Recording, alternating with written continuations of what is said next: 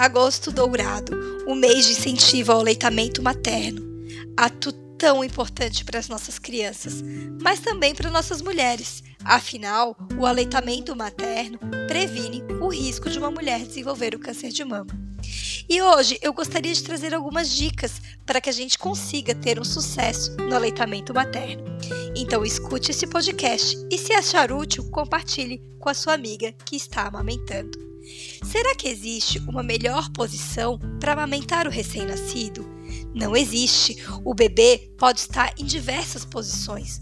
Pode estar de pé, pode estar sentado, a mãe pode estar deitada, com sling no travesseiro. E lembre-se, até mãe de gêmeos consegue sim amamentar. Independente da posição da mãe, o importante é você se sentir confortável.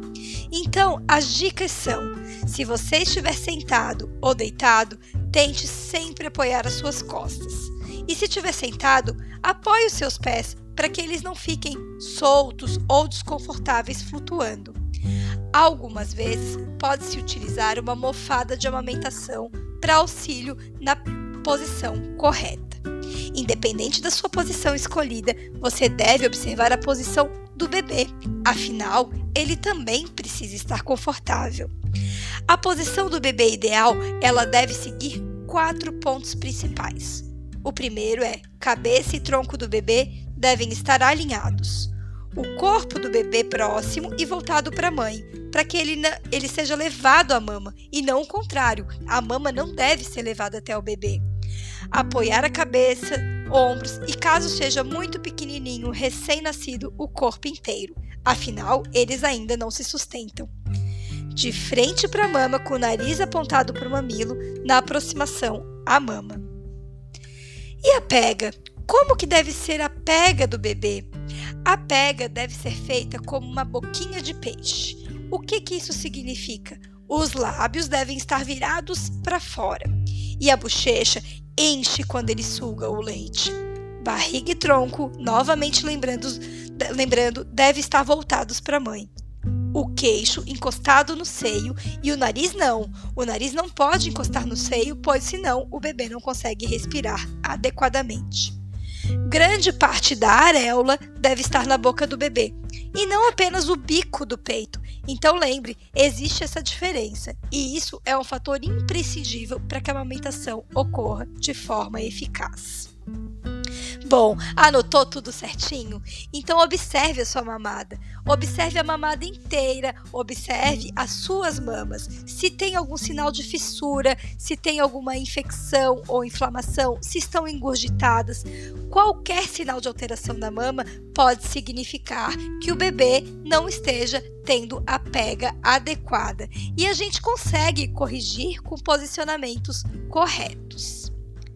Bom, e como se deve terminar uma mamada?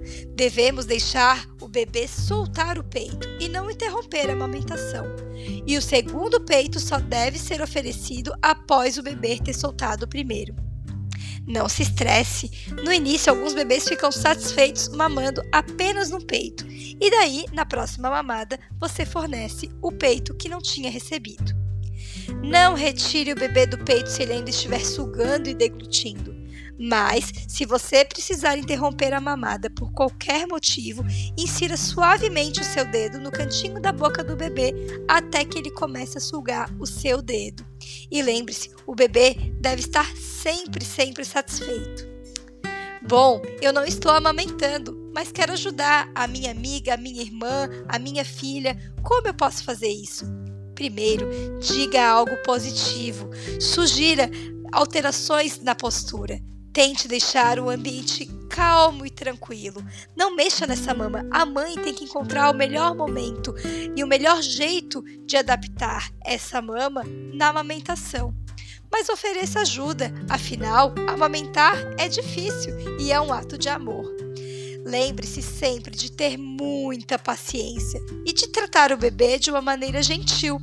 Contato pele a pele desde cedo é muito importante. Então, vamos estimular a amamentação, que é um ato pessoal, mas incentivar é uma atitude de amor para o nosso futuro e para nossas mulheres. Então, vamos fazer